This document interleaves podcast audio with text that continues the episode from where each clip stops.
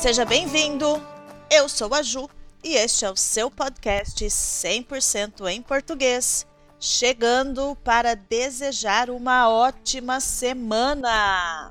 Uma ótima semana para você que escuta este podcast caminhando, levando o cachorro para passear, limpando a casa, dirigindo, lavando a louça e escuta nos momentos de insônia e que também escuta no momento agendado para desenvolver as suas habilidades em português. Nós, você e eu, somos o podcast Falar Português Brasileiro. Bora, bora! Não faz muito tempo, uma aluna norte-americana muito querida perguntou sobre quem era o tal do menino maluquinho e qual era o sentido da palavra maluquinho. Este episódio está relacionado a este dia de aula. Maluquinho é para dizer que a pessoa não é muito normal das ideias. Vou começar falando sobre o criador do menino maluquinho. Ziraldo Alves Pinto é uma das grandes figuras da cultura brasileira, se firmando como cartunista, chargista, pintor, escritor, dramaturgo, cartazista, caricaturista, poeta, cronista, desenhista, apresentador, humorista e jornalista. Ufa, bastante coisa para uma pessoa só, não é? Em meio a tantas atividades, a que mais se destaca é a sua obra icônica, O Menino Maluquinho, que cativou gerações de leitores com seus personagens, adaptações e impacto na literatura infantil brasileira. Nascido em Caratinga, um município de Minas Gerais, Ciraldo cresceu cercado por artistas, incluindo seu irmão Zélio que também era desenhista, cartunista, jornalista e escritor. Não demorou muito para que o jovem mostrasse seus talentos. Já aos seis anos de idade, publicou seu primeiro desenho no jornal Folha de Minas.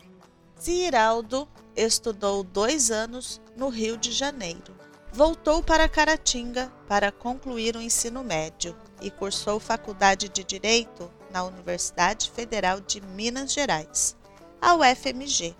Porém, seu coração sempre esteve nas artes visuais e na escrita.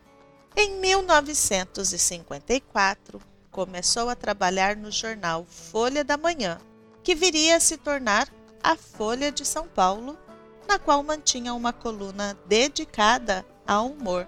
Ainda neste período, ganhou notoriedade nacional. Porém, foi a partir de 1957 quando se estabeleceu na revista O Cruzeiro e, posteriormente, no Jornal do Brasil, que conquistou os corações dos brasileiros com personagens como Jeremias o Bom, a Supermãe e o Mirinho. Em 1960, lançou a primeira revista em quadrinhos brasileira, totalmente colorida e feita por um único autor, a turma do Pererê. Essa eu devo confessar que tive o primeiro contato através da adaptação em série com atores e atrizes que interpretavam os personagens do folclore brasileiro, que passava na TV Cultura canal de TV aberta que ajudou a formar a mente de muitos brasileirinhos de várias gerações, tanto na ciência, nas artes e na cultura em geral. Eu adorava assistir aos programas da TV Cultura. Com suas obras, Ziraldo conquistou diversos prêmios internacionais. O grande ponto da carreira de Ziraldo foi a revista fundada e dirigida por ele mesmo, chamada de O Pasquim. Este foi um dos principais veículos contra o regime militar brasileiro, levando à prisão de seu idealizador, realizada um dia após a instituição do AI-5. O ato institucional que apertou ainda mais o cerco contra os opositores do regime. E ainda tem gente que defende o AI-5 e outras coisas.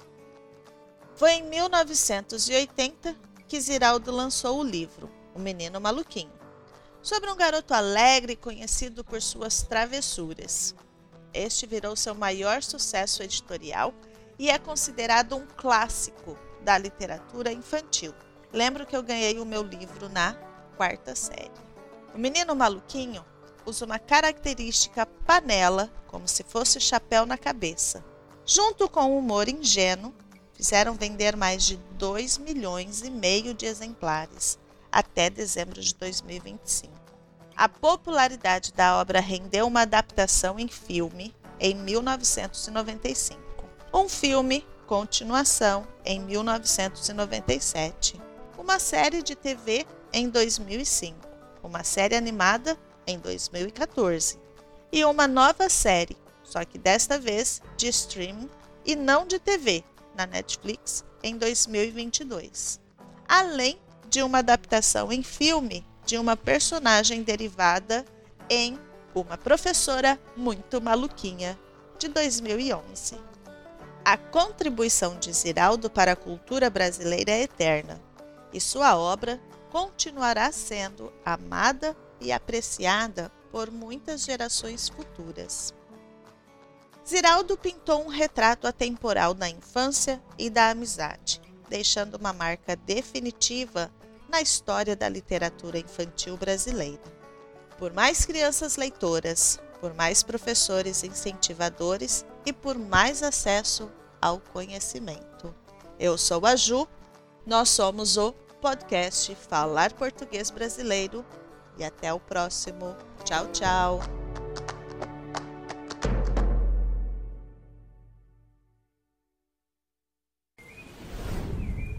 Esse episódio foi editado por Ricardo Gomes, da Apomorfia Podcast.